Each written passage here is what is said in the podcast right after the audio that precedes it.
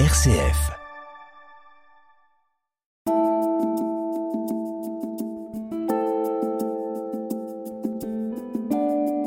Voici une conférence présentée par Yann Raison du Closiou, professeur des universités en sciences politiques à Bordeaux. Sa conférence, captée au diocèse d'Angoulême et en partenariat avec le Forum Magdalena, s'intitule Les catholiques et les droites, par-delà les clichés. Bonsoir, bonsoir à toutes et tous. C'est bon, vous m'entendez bien? Merci beaucoup euh, au Forum Magdalena pour son invitation euh, ce soir à Angoulême. Alors, euh, j'ai la tâche complexe de vous présenter cet ouvrage, À la droite du Père, les catholiques et les droites de 1945 à nos jours, un ouvrage que j'ai dirigé avec l'historien Florian Michel, et un ouvrage qui regroupe les contributions d'une trentaine d'historiennes et d'historiens. Et c'est un ouvrage totalement neuf, totalement inédit, qui propose pour la première fois d'éclairer l'histoire du catholicisme par l'histoire des droites et l'histoire des droites par l'histoire du catholicisme. Mais alors, pourquoi, pourquoi faire maintenant cet ouvrage sur les droites dans leur rapport au catholicisme ou sur le rapport des catholiques aux droites, alors même que euh, cet objet, euh, je dirais, euh, cette thématique peut paraître extrêmement classique, extrêmement euh, euh, connue. Eh bien, je crois que l'importance de la démarche d'histoire contemporaine sur le catholicisme, il faut la comprendre à partir de ce qu'est notre condition présente. Notre condition historique contemporaine, à vous et à moi, elle est marquée par la sécularisation. Vous et moi, nous sommes euh, nés et nous avons grandi, nous vivons dans un monde où le catholicisme est en déclin. C'est ce qu'en sociologie on appelle le processus de sécularisation. Ce déclin, il a deux grandes dimensions.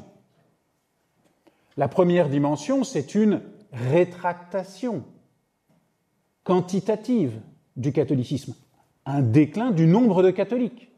Et bien des chiffres permettent de le mesurer.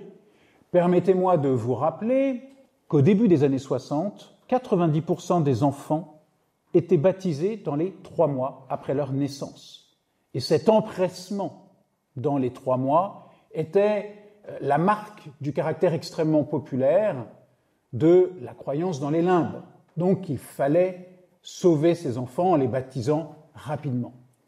Aujourd'hui, il y a environ 25% de baptêmes par an, mais attention, la manière dont on compte les baptêmes a changé. Si vous allez sur le site de la Conférence des évêques de France, vous verrez que les baptêmes sont désormais comptabilisés de 0 à 7 ans. Ce qui signifie qu'en fin de compte, si on veut faire correctement la comparaison par rapport au début des années 60, on est bien en deçà des 25%. Et puis bien sûr, ce déclin, on peut aussi le mesurer euh, par, euh, je dirais, la rétractation de la pratique de la messe dominicale. Alors attention, l'observance de la messe chaque semaine n'est plus depuis longtemps la norme. Et la pratique qui était la plus populaire dans la population française, c'était une pratique irrégulière, une pratique que l'on peut qualifier de saisonnière, liée aux grandes fêtes liturgiques annuelles. Mais quand même, dans les années 60, tout dépend un peu des régions, mais on trouve encore plus de 25%, parfois plus, dans certaines régions de l'Ouest très catholiques, 25 à 30% de, de messalisants hebdomadaires. Une enquête que j'ai dirigée pour le groupe Bayard en 2016 chiffre à aujourd'hui 1,8% de la population française 18 ans et plus le nombre de pratiquants hebdomadaires. Donc on a là une rétractation euh, quantifiable du catholicisme. Et la seconde dimension de la sécularisation, eh bien, c'est que le catholicisme, eh il est une ressource de sens dans de moins en moins de secteurs d'activité. Il y a 50 ans, il y avait une dimension catholique que l'on pouvait trouver dans les régions de catholicité, pour reprendre les catégories du chanoine Boulard qui cartographiait la pratique religieuse au début des années 50 dans les régions de chrétienté plutôt, comme il disait, eh bien, le catholicisme était mêlé à tout, à la vie de famille, à la vie paroissiale bien sûr, mais aussi au corps, de métier, euh, euh, à l'école. Euh, il innervait à peu près toute la société. Et la sécularisation, c'est aussi cette spécialisation, c'est-à-dire que le catholicisme ne concerne désormais tendanciellement plus que les convictions privées. Il structure de moins en moins les activités sociales. Donc ça, ce sont les, les deux principales, dimensions de la sécularisation qui sont observables. Et cette sécularisation, nous sommes pris dedans. Notre conscience historique en est marquée. D'où la nécessité de l'histoire. Parce que, avec la sécularisation, avec le déclin de la pratique, nous perdons des pans entiers de la mémoire collective du catholicisme. Il y a toute une mémoire qui s'efface. Et personne ne voit cette mémoire s'effacer. Pourquoi? Parce que cette sécularisation de la société française, qui s'est considérablement accélérée pendant la seconde moitié du XXe siècle, c'est un phénomène qui est à la fois historiquement majeur et qui est socialement relativement invisible et peu discuté.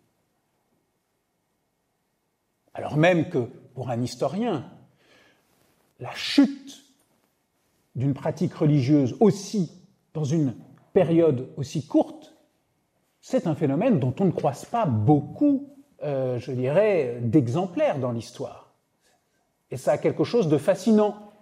Et nous en sommes les contemporains, mais en même temps, c'est une question qui suscite une relative indifférence dans la société. Pourquoi? Parce que, justement, l'indifférence est à la fois ce qui provoque le détachement religieux et ce qui le rend invisible. Mon collègue Guillaume Cuchet, qui a participé aussi à, cet ouvrage, euh, aime bien prendre un exemple pour mesurer ce qui se joue dans cette sécularisation. C'est l'exemple des funérailles dans bien des familles. Vous savez que la messe de funérailles, c'est la messe dont statistiquement les Français ont la plus grande expérience.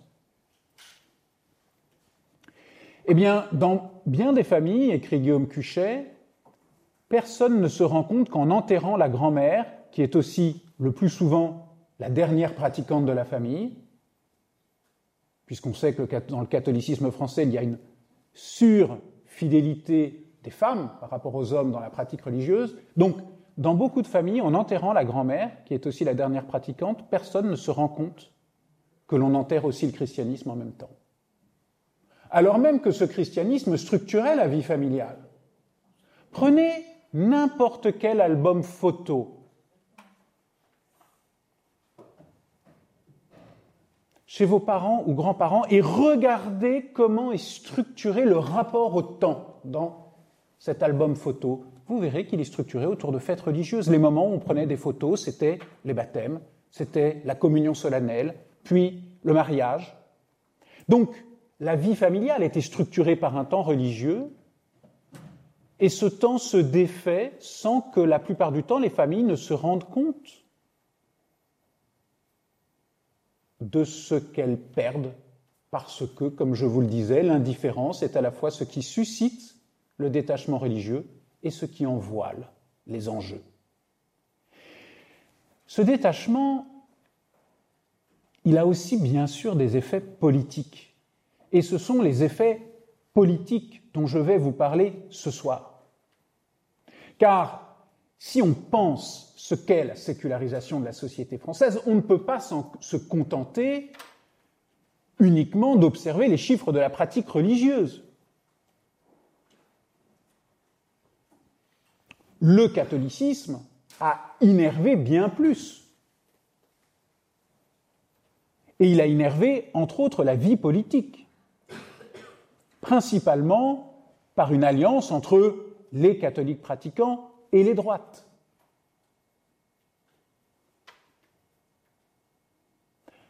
Or, l'histoire de cette alliance avec cette sécularisation, l'histoire de, cette alliance souvent tendue, conflictuelle, elle se perd.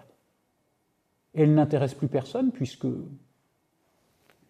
l'indifférence voile la sécularisation et ses enjeux. D'où la nécessité de faire cette histoire pour mesurer aussi ce que la sécularisation de la société française fait à la vie politique. Alors, ce soir, je ne vais pas vous proposer de vous présenter exhaustivement euh, cet ouvrage de 800 pages, et puis surtout, je ne voudrais pas vous dispenser de l'acheter à la fin de la conférence. Mais je voudrais avec vous revenir sur quatre moments, sur quatre moments de notre histoire contemporaine, de l'histoire contemporaine du catholicisme, quatre moments éclairants sur ce qu'a été l'apport des catholiques à la vie politique, quatre moments qui pourtant sont un peu oubliés, et donc je vais essayer de vous rafraîchir la mémoire afin qu'on puisse en discuter éventuellement. Et puis, j'en viendrai ensuite à tirer quelques leçons de euh, cette vie politique. Alors, quel est le premier moment qui me semble important à penser? Euh, C'est un moment, je dirais, qui commence en 1945 et s'arrête en 1958. C'est ce qui correspond à la quatrième République, mais ce qui m'intéresse, ça n'est pas tant le calendrier, enfin, la séquence quatrième République, que ce qui s'est joué pour les catholiques pendant la quatrième République. Et il s'est joué quelque chose de très important et qui est aujourd'hui quasiment oublié. Entre 1945 et 1958, la démocratie chrétienne a connu un âge d'or en France. Et ça, la mémoire en est perdue. Dans la plupart des pays d'Europe, aujourd'hui encore, la démocratie chrétienne joue un rôle majeur dans la structuration de la vie politique, que ce soit en Allemagne, que ce soit en Belgique, que ce soit en Autriche, que ce soit en Italie. En France, pendant longtemps, les historiens et les chercheurs de sciences politiques ont dit il n'y a jamais eu de démocratie chrétienne, ou rien de comparable à ce qu'on peut voir dans les autres pays étrangers. Et c'est une spécificité française qui a longtemps interrogé les historiens. Ce que notre enquête a permis de montrer, c'est qu'il y a eu un bref âge d'or de la démocratie chrétienne. Pourquoi ce moment-là a-t-il été favorable à la démocratie chrétienne? Pour le comprendre, il faut remonter un petit peu en arrière. Bien sûr, des démocrates chrétiens, on en trouve depuis le XIXe siècle. Et l'Église catholique a invité les catholiques au ralliement à de nombreuses reprises, depuis les débuts de la Troisième République. En 1890, c'est le fameux toast d'Alger du cardinal Lavigerie. En 1892, c'est Léon XIII qui publie Au milieu des sollicitudes, dans lequel il invite les catholiques à se rallier au régime républicain, pensant que les catholiques étant majoritaires, la majorité ferait une république catholique. En 1920, c'est Benoît XV qui canonise Jeanne d'Arc, ce qui est une manière aussi de chercher symboliquement à nouer une alliance avec un certain esprit patriotique et républicain, car attention, Jeanne d'Arc, au XIXe siècle, c'est plutôt une icône de gauche et non pas une icône de la droite catholique, parce que c'est une jeune Lorraine une fille du peuple, et qui est morte persécutée par l'Église. Donc 1920, canonisation de Jeanne d'Arc, et d'ailleurs, quelques mois plus tard, les relations diplomatiques entre la République et le Vatican reprendront. Et puis 1926, c'est le pape Pie XI qui condamne le mouvement monarchiste L'Action française, qui, qui avait une grande influence parmi les catholiques et dans le clergé, manière de dire, encore une fois, que désormais pour les catholiques, la voie, c'est de jouer le jeu de la République. Mais malgré toutes ces invitations au ralliement, les démocrates chrétiens sous la Troisième République sont restés marginaux parce qu'ils étaient pris dans un contexte de polarisation qui a été accru par toute la conflictualité autour de la sécularisation de la société française entreprise par les républicains à partir de 1877, laïcisation de l'école, et puis jusqu'à la séparation de l'Église et de l'État en 1905. Et donc, dans ce contexte de polarisation, les démocrates chrétiens sont pris entre deux fronts. Pour les libéraux et les républicains, ces démocrates chrétiens sont encore trop catholiques. Et pour les droites catholiques, ces démocrates chrétiens sont beaucoup trop démocrates. Par conséquent, dans le contexte de polarisation, leur espace politique se restreint, même s'ils ont des élus, même s'ils ont des figures, même s'ils ont des journaux, comme l'Aube de Francis Coguet, par exemple, comme le journal 7 des Dominicains. Et finalement, sous la Troisième République, le contexte de polarisation va contribuer à ce qu'aucune figure catholique ne participe au gouvernement après la chute du gouvernement d'ordre moral du maréchal de MacMahon, c'est-à-dire après 1876. Les catholiques sont exclus du gouvernement. Alors bien sûr, tous ceux qui sont au gouvernement sont baptisés, mais ce ne sont pas des militants catholiques. Pourquoi une fenêtre d'opportunité s'ouvre-t-elle en 1945 pour les démocrates chrétiens Eh bien, tout d'abord parce que au sein même de la résistance, les démocrates chrétiens ont joué un rôle majeur. N'oubliez pas que c'est Georges Bidault, figure de la démocratie chrétienne, qui prend la suite de Jean Moulin après son assassinat. Et dans la résistance, il y a donc un compagnonnage d'armes, de lutte qui se fait entre les démocrates chrétiens et toute une partie des gauches, et par conséquent, cette lutte commune permet une reconnaissance et une détente. Deuxième élément important, la droite nationale catholique, elle sort discréditée de la Seconde Guerre mondiale et de l'expérience de Vichy. Et il y a un grand moment emblématique de ce discrédit, c'est le procès de Charles Maurras, le penseur de l'action française, procès qui a lieu en février 1945, procès à l'issue duquel il est condamné euh, à la dégradation nationale pour intelligence avec l'ennemi, et procès au cours duquel témoignent, viennent témoigner des grandes figures de la démocratie chrétienne que Charles Maurras avait pris à partie pendant la Seconde Guerre mondiale. C'est la revanche des démocrates chrétiens. Et puis, troisième facteur qui facilite l'arrivée des démocrates chrétiens, c'est que les évêques sont sommés d'être discrets après la Seconde Guerre mondiale. Par conséquent, ils ne sont plus en mesure de réguler l'action politique des catholiques et ça ouvre l'espace, un espace de liberté pour les laïcs.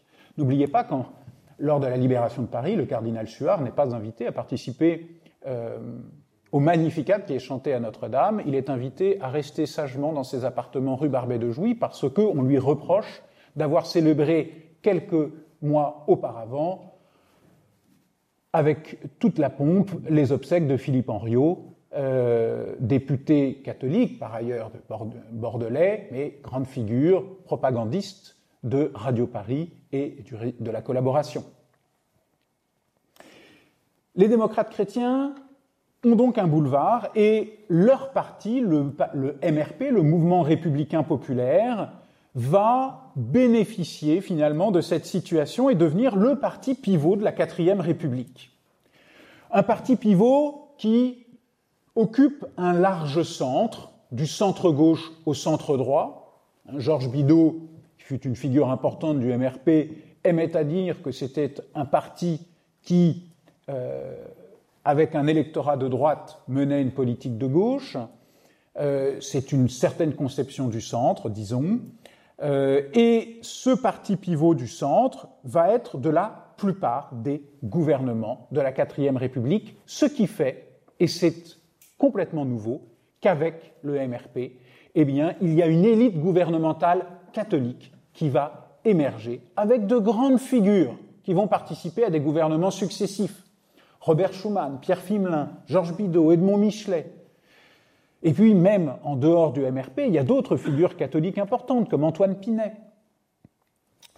Dans la liste que je viens de vous citer, retenez Robert Schuman ou Edmond Michelet, euh, dont les causes de béatification sont encore ouvertes aujourd'hui. Ce qui est bien dire que ce sont des figures à la fois gouvernementale éminente et néanmoins des catholiques très engagés. Les partis, là, cette politique euh, menée, euh, le fait que les démocrates chrétiens accèdent durablement au gouvernement, ça va aussi leur permettre de déployer des politiques publiques spécifiques. Ils vont être des acteurs incontournables de la réconciliation franco-allemande, des acteurs importants de la construction européenne, c'est connu, mais aussi des acteurs importants, c'est moins connu, euh, de la pacification française, c'est-à-dire de la sortie de l'épuration. François Mauriac allant très souvent euh, prêcher pour, on va dire, une forme de euh, pardon pour un certain nombre d'intellectuels compromis, ou du moins pour que leur condamnation à mort soit commuée en euh, condamnation à perpétuité. Cet engagement pour sortir la France d'une épuration trop dure lui valut le surnom de Saint François des Assises. Et bien sûr, le fait que les démocrates chrétiens aient une place aussi centrale sous la quatrième république, cela va aussi contribuer à infléchir la culture républicaine. Car finalement, depuis 1876 et la fin du gouvernement de l'ordre moral, comme je vous l'ai dit, sous la Troisième République, il n'y eut plus de figure majeure du catholicisme accédant au gouvernement. Et la République, elle s'est donc construite contre l'Église, dont il fallait faire reculer l'emprise sur la société afin de faire émerger un peuple en mesure de soutenir la République naissante. Les catholiques accédant au gouvernement, eh bien, ils vont infléchir la culture républicaine parce que, avec les catholiques, il y a toute une culture de la longue durée de l'État qui se renoue avec la culture républicaine. Et cela va se traduire de plusieurs manières. Tout d'abord, par une certaine pacification de la guerre scolaire. 1957, loi Barranger qui permet le financement des écoles privées. C'est une révolution politique par rapport à ce qu'était la culture républicaine antérieure. 1951, euh, pardon, loi Barranger. Et puis, le 13 mai 1957, j'imagine que vous en souvenez, date majeure d'un infléchissement qui a totalement été oublié. Le président René Coty part en voyage officiel au Vatican. Premier président de la République à aller rencontrer un pape.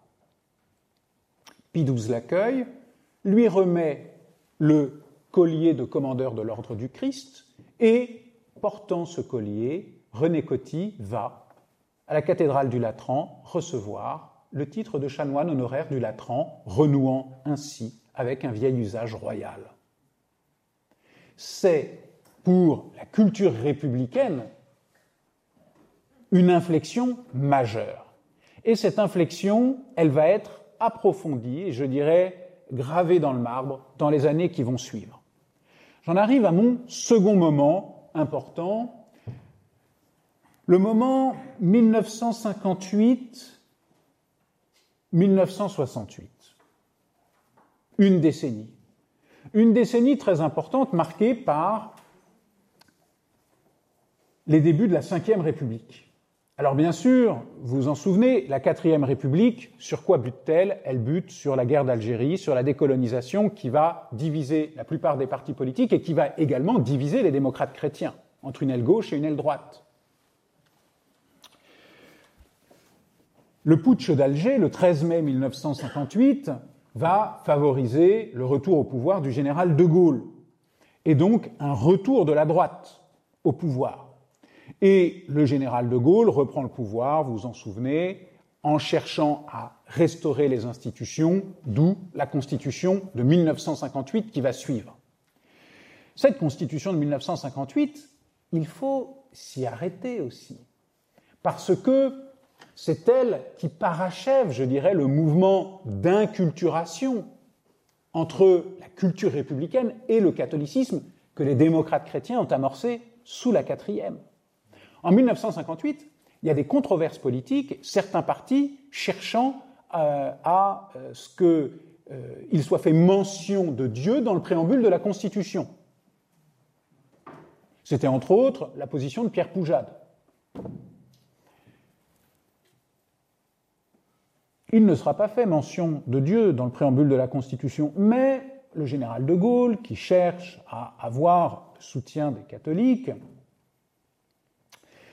écrit un courrier, c'est raconté dans le livre par Charles Mercier, il écrit un courrier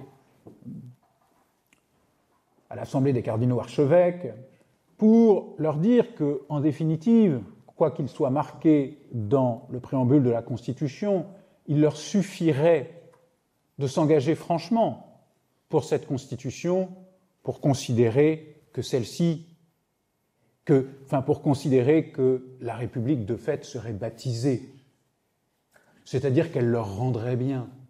Et d'ailleurs, dans l'article premier de la Constitution, il est bien marqué que la République est laïque, mais il est immédiatement écrit qu'elle respecte toutes les croyances, ce qui est une inflexion pour qui sait lire ce genre de texte aride très explicite. C'est bien le signe que cette République nouvelle sort de ce qui fut la guerre des deux France sous la Troisième République et que désormais la laïcité n'est plus pensée comme une laïcité de combat, mais qu'elle devient une laïcité de reconnaissance, ne cherchant plus à faire reculer l'emprise du catholicisme sur la société, mais au contraire à s'appuyer sur le catholicisme comme partenaire de la régulation du social. Et d'ailleurs, en 1959, c'est l'adoption de la loi de Bré qui va sceller, je dirais, la paix scolaire durablement, permettant le financement de l'école catholique. Cette loi de Bré de 1959, elle vaut un quasi-concordat. La Ve République est donc la première République qui est fondée à droite, et par conséquent, son rapport au catholicisme est très détendu, très bienveillant. Et c'est très net dans la première décennie de la Ve République. Le général de Gaulle va faire comme René Coty et il va se rendre au Vatican pour recevoir le titre de chanoine honoraire du Latran. C'est la seconde fois et désormais, ça devient une coutume républicaine. Tous les présidents de droite iront recevoir le titre de chanoine honoraire du Latran au Vatican. À l'exception de Georges Pompidou, mais vu que son mandat fut écourté, on ne peut pas vraiment en tirer de conclusion. Les présidents de gauche, en revanche, ne se sont jamais conformés à cette forme de coutume. Et si vous voulez le savoir, si l'on regarde ce critère-là, Emmanuel Macron se situe dans la filiation des présidents de droite. Second élément important, euh, le gouvernement gaulliste va défendre des positions morales qui sont celles de l'Église catholique, par exemple en appuyant la demande de censure du film de Jacques Rivette, La religieuse, qui sort en 1966. La gauche dénonce alors un retour de l'ordre moral. Mais pourtant, ça n'est pas du tout ça qui se joue après 58.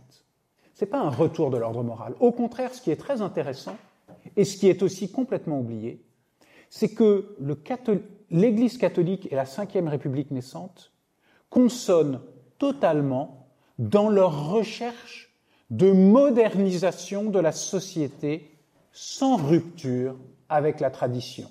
Et à ce titre, il est très intéressant de faire un parallèle entre Jean XXIII et le général de Gaulle. Pourquoi? Parce que les deux sont attendus plutôt comme des candidats conservateurs. On craint que le général de Gaulle ne devienne un, dictateur quand il reprend le pouvoir en 1958, et quand il est élu, Jean XXIII euh, il est plutôt pensé comme un candidat proche des conservateurs. On ne, soupçonne pas euh, ce qui va suivre. Le général de Gaulle, comme Jean XXIII, vont donc prendre une partie de leurs fidèles, à rebours en 1962. Le général de Gaulle par les accords d'Évian, qui viennent complètement décevoir ceux qui l'ont porté au pouvoir en 1958, pour garder l'Algérie française, et Jean XXIII lance le Concile Vatican II. Le général de Gaulle comme Jean XXIII sont aussi partisans d'une modernisation, mais d'une modernisation sans rupture avec la tradition. Et ce que fait le Concile Vatican II, ensuite sous la gouverne de Paul VI, est à comparer à ce que va entreprendre le général de Gaulle avec le plan calcul, le Concorde, euh, le, soutien aux pays non alignés d'un point de vue géopolitique, alors qu'au même moment, on a Paul VI aussi qui va défendre, euh, enfin, Paul VI qui va défendre le tiers-monde, les pays non alignés. Euh, on a cette volonté d'une modernisation sereine. Et les catholiques les catholiques de droite participent alors pleinement à la modernisation de la société française. Un fait oublié, c'est Lucien Neuwirth, député gaulliste catholique, qui, en 1967, va voir le général de Gaulle en lui parlant de, euh, du problème de la contraception. Et recevant l'accord du général de Gaulle, et, dit-on, de sa femme, c'est lui qui va soutenir et faire voter par une majorité gaulliste l'autorisation de la pilule contraceptive, la loi Neuwirth de 1967, à un moment où d'ailleurs à la demande de Paul VI, au Vatican, il y a une commission qui réfléchit à la question. La question semble encore relativement ouverte. C'est avec humanité, en juillet, 1960, en juillet 1968, qu'elle se ferme. Donc, vous voyez, les catholiques et les droites euh, sous la Ve République sont des acteurs de la modernisation de la société française.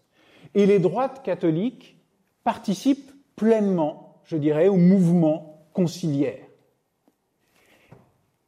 Et il est intéressant de voir aussi qu'au sein même des droites, il y a une opposition nationale catholique qui se recrée en opposition à ces deux évolutions, le gaullisme, surtout après 62, les accords d'Évian, et le Concile Vatican II. 62, vous savez, c'est l'attentat du Petit Clamart, du lieutenant-colonel Bastien Thierry, qui, quelque temps auparavant, lisait encore les pages sur le régicide de Thomas d'Aquin pour penser son acte.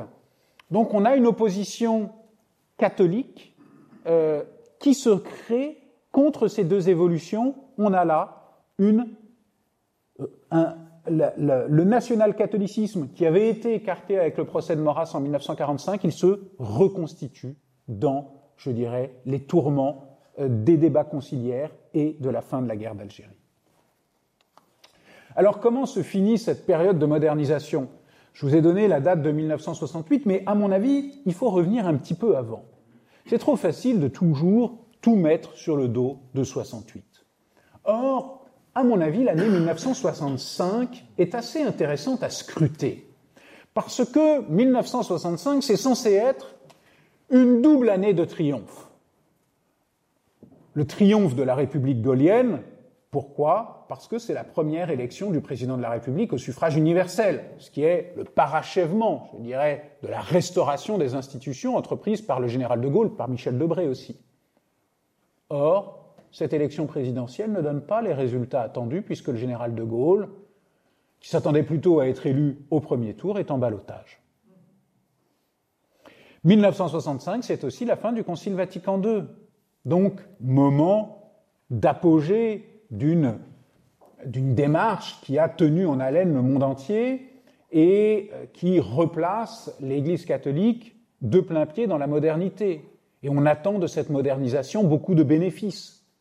Or, ce qu'observe le chanoine Boulard, qui est le statisticien de l'Église de France, c'est que 1965, c'est une accélération de la décrue de la pratique religieuse des jeunes, contrairement à ce que l'on pouvait attendre. Tout ça nous conduit au troisième moment qui, quand même, commence, rassurez-vous, avec mai 68, même si, en histoire, il n'y a jamais de tournant absolu. Ce troisième moment, 68, enfin, ou disons plutôt, oui, 65-75, voilà. 65-75, encore une décennie, c'est un tournant important, puisque c'est le moment où va jouer pleinement le processus de sécularisation dans la vie politique française. Alors, bien sûr, rien ne commence en mai 68, mais en mai 68, mai, juin 68, mars, rajoutons mars, mouvement du 22 mars, bon, au printemps 68, euh, ce qui se passe, c'est que toute la logique de modernisation de la société qui dominait les années 60, 50-60, cette logique de modernisation de la société, elle se trouve disqualifiée comme une forme de conservatisme. Pourquoi?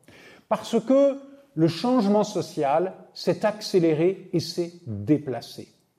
Là où Jean XXIII et le général de Gaulle pensaient le changement social à partir des grandes institutions structurant la société, mai 68 vient contester la valeur même de ces institutions, puisqu'elles sont disqualifiées comme aliénantes, comme des entraves à la liberté individuelle.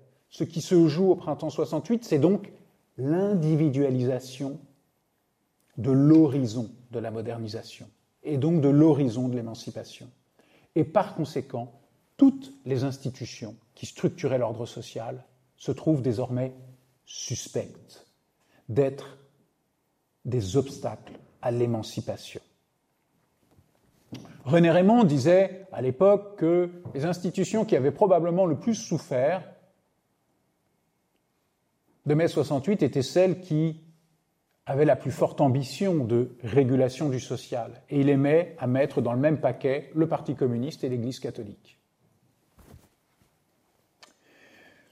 Effectivement, dans la radicalisation chrétienne qui se qui s'affirme aussi en mai 68, on l'oublie trop souvent, mais les catholiques sont partie prenante de mai 68, le clergé, les aumôniers sont partie prenante de mai 68. Euh, ce clergé disqualifie les avancées conciliaires comme trop tièdes. Entre autres, sur la question du sacerdoce, qui n'a pas été discuté dans le cadre du concile. On a un mouvement de prêtres, échange et dialogue, qui se crée et qui revendique la déclergification, c'est-à-dire le travail, le mariage pour les prêtres. On a, en gros, euh, tout un clergé qui considère que pour relégitimer l'Église dans ce moment d'accélération du changement social, il faut placer l'Église à côté de toutes les luttes de gauche. Il y a des enquêtes très intéressantes pendant les années 70 qui sont faites par René Raymond et Christelle Perfit. Des enquêtes sur les orientations électorales du clergé. Que montrent ces enquêtes? C'est que à 70%, à 70%, le clergé de moins de 40 ans vote à gauche ce qui ne représente, alors même que dans le clergé de plus de 40 ans, le vote à gauche ne représente que 9%, et dans l'ensemble des catholiques pratiquants, le vote à gauche ne représente que 17%. Donc on a vraiment un moment gauchiste dans une partie du clergé, et ce gauchisme, on peut le penser comme une forme de sécularisation interne. C'est le, le, sociologue François-André Isambert qui propose cette hypothèse l'engagement à gauche est une manière de chercher à relégitimer donc le catholicisme, et les évêques vont suivre. Euh, les évêques vont critiquer, par exemple, la, stratégie de dissuasion nucléaire française. Euh, Monseigneur Jean Ménard, l'évêque de Rodez, va prendre la tête des mobilisations contre l'extension du camp militaire du Larzac. Monseigneur Marty, l'archevêque de Paris, euh, refuse la place qu'on lui propose dans la tribune officielle du 14 juillet. Et les évêques, c'est raconté, euh, n'osent plus répondre à une invitation à Matignon de Jacques Chirac de peur d'être associés à l'ordre établi. Donc une volonté de se positionner proche des contestations sociales pour justement sauver l'Église du discrédit de tout ce qui est associé à l'ordre établi. Et bien sûr, ça se traduit aussi dans la légitimation de l'engagement des catholiques à gauche. En 1972, réunis à Lourdes, comme c'est le cas en ce moment, les évêques publient un texte qui s'intitule Pour une pratique chrétienne de la politique, dans lequel ils affirment que le pluralisme politique des catholiques est une bonne chose totalement légitime. Pour une pratique chrétienne de la politique, tout est dans le titre. Il n'y a plus de politique chrétienne. Il n'y a plus que des pratiques, des pratiques, plurielles, des pratiques chrétiennes de la politique.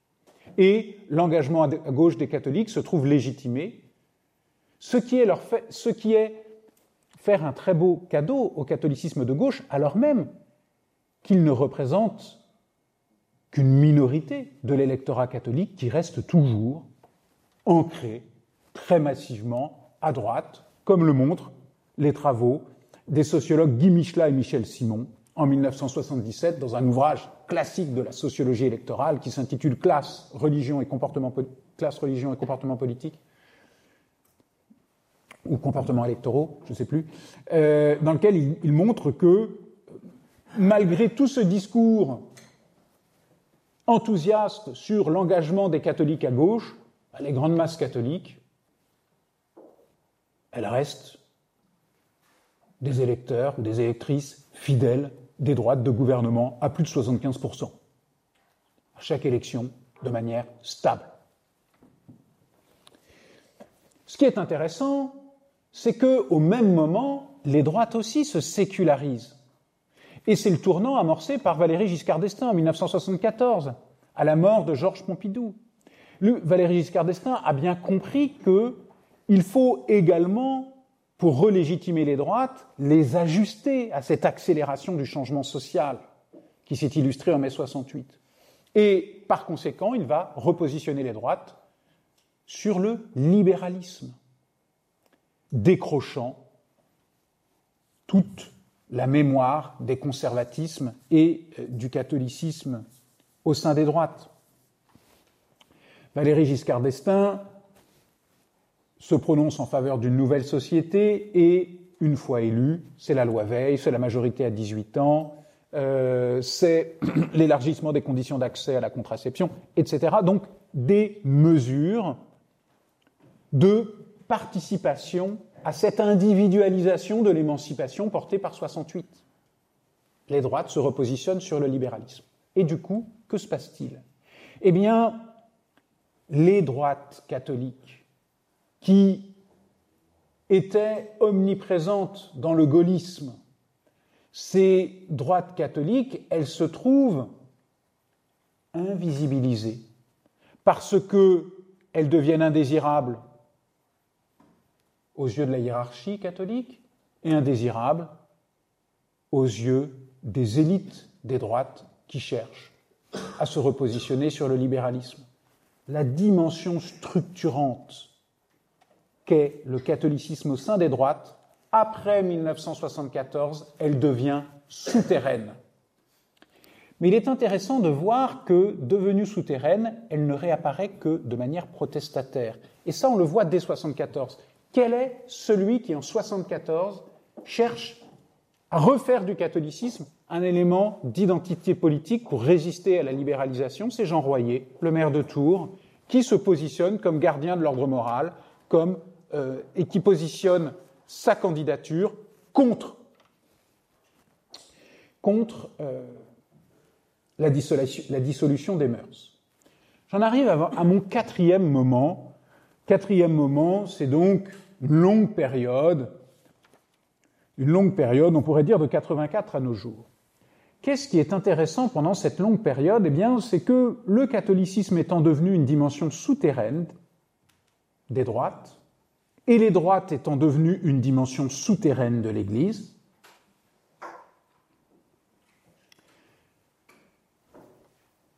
cette dimension catholique des droites ne réémerge que dans un contexte très particulier.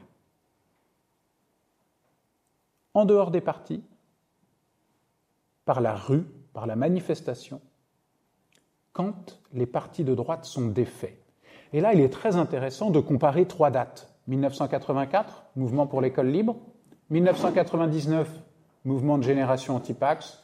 2012-2013, manif pour tous. Quel est le point commun entre ces trois moments? C'est qu'à chaque fois, la droite est défaite et il y a une alternance, la gauche arrivant au pouvoir. La gauche arrivant au pouvoir, il y a une accélération du changement social lié à l'agenda politique et sociétal des gauches. Et ce sont les catholiques qui sont seuls en mesure, dans ce contexte-là, de faire descendre une population de droite dans la rue contre les partis de droite et très souvent contre la hiérarchie catholique, ou indépendamment d'eux. Il est aussi intéressant de comparer ce qui se joue de différent entre ces trois moments. 1984, donc, c'est le mouvement qui va faire reculer la proposition de loi Savary, qui euh, a pour enjeu de nationaliser, de créer un grand service national de l'enseignement. Et 1984, c'est un mouvement qui, qui gagne, qui parvient à faire reculer le projet de loi et qui, parvient à faire chuter un gouvernement pourtant fraîchement élu et sur lequel pèsent toutes les attentes d'une alternance si longtemps désirée par les gauches sous la Ve République. Donc ça n'est pas rien. Pourquoi est-ce que 1984 ça marche? En 1984 ça marche Parce que les catholiques arrivent alors à faire France. C'est-à-dire qu'on leur reconnaît la capacité d'incarner la majorité silencieuse. Et quand on lit les journaux d'époque, il est très, très amusant de voir comment les journalistes décrivent la foule. Les Loden étaient mêlés aux anoraks la formule. C'est la formule pour dire que on a là un mouvement relativement large. Et Jean-Marie Lustiger, qui, a joué un rôle important dans cette mobilisation, se garde bien de donner une apparence trop catholique à ces manifestations. Et d'ailleurs, lors de la grande manifestation à Versailles, au début de l'année 1984, il fait un discours dans lequel il dit Qui êtes-vous? À plusieurs reprises, qui êtes-vous, vous tous qui êtes réunis là, vous qu'aucun parti ou qu'aucune église n'aurait pu rassembler, manière de dire, nous n'y sommes pour rien, les partis politiques, hors de question que vous cherchiez à récupérer cet événement, donc cette foule, c'est la France, et ça marche. 1999, ça ne marche pas. Ça ne marche pas, pourtant, il y a eu toute une stratégie choisie par Christine Boutin, Tugdual Derville, pour donner un aspect jeune au cortège du mouvement Génération Antipax. Tout cela pour faire bénéficier à cette mobilisation conservatrice du regain de légitimité que les JMJ de Paris en 1997 ont redonné à l'Église. Mais le fait qu'on mette des casquettes à l'envers aux manifestants et qu'on fasse défiler des chariots de hip-hop, ne trompe pas les journalistes qui observent les cortèges et euh, dans les pages de Libération, je crois que c'est Blandine Grosjean qui couvre la manifestation, écrit Quand on est près du podium, une petite fille est perdue, euh, la petite Sixtine cherche ses parents, euh, qu'ils viennent, etc., etc. Et Christine Grosjean observe, Blandine, pardon, observe que, eh bien, cette foule qui manifeste, c'est comme c'est la même ambiance qu'une sortie de messe à Versailles, un dimanche. C'est la France des Loden, la formule est élaborée à ce moment-là, qui se mobilise. Qu'est-ce que la France des Loden Bon, le Loden fut très à la mode dans les années 80, mais en 99, la mode est un peu passée. Euh, qu'est-ce que la France des Loden C'est la France d'une vieille bourgeoisie, un peu vieille France, une un passé qui ne veut pas passer, un groupe particulier qui défend sa culture propre, ça n'est pas la France, c'est un groupe particulier qui ne peut pas incarner l'intérêt général échec. D'où toute la stratégie déployée en 2012-2013 par la Manif pour tous pour esquiver la particularisation du groupe et restaurer la capacité de la mobilisation à représenter la France et à faire et à adresser un message qui puisse toucher largement. Et que fait la manif pour tous? Elle réemploie des codes de communication venus de la gauche. Elle euh, brouille les pistes en donnant des consignes vestimentaires. Euh, c'est en définitive un aveu que les catholiques ont désormais bien compris que leur statut est minoritaire et que s'ils veulent faire entendre leur cause, ils doivent s'effacer et emprunter un langage qui n'est pas le leur, mais qui renvoie aux valeurs dominantes. Et d'ailleurs, il est assez intéressant de voir que dans ces cortèges, dans l'une des manifestations de la Manif pour tous, eh bien, ce sont les codes visuels de mai 68 qui seront repris, par exemple. Donc, dans cette période, on a une trajectoire de minorisation du catholicisme qui est très importante. Cette conférence a été captée au diocèse d'Angoulême par Nathanaël de Feuillet et vous a été présentée par Yann Raison du Closiou. Elle est à présent disponible en réécoute sur notre site internet RCF Charente ainsi qu'en visionnage sur Télé 16 et YouTube.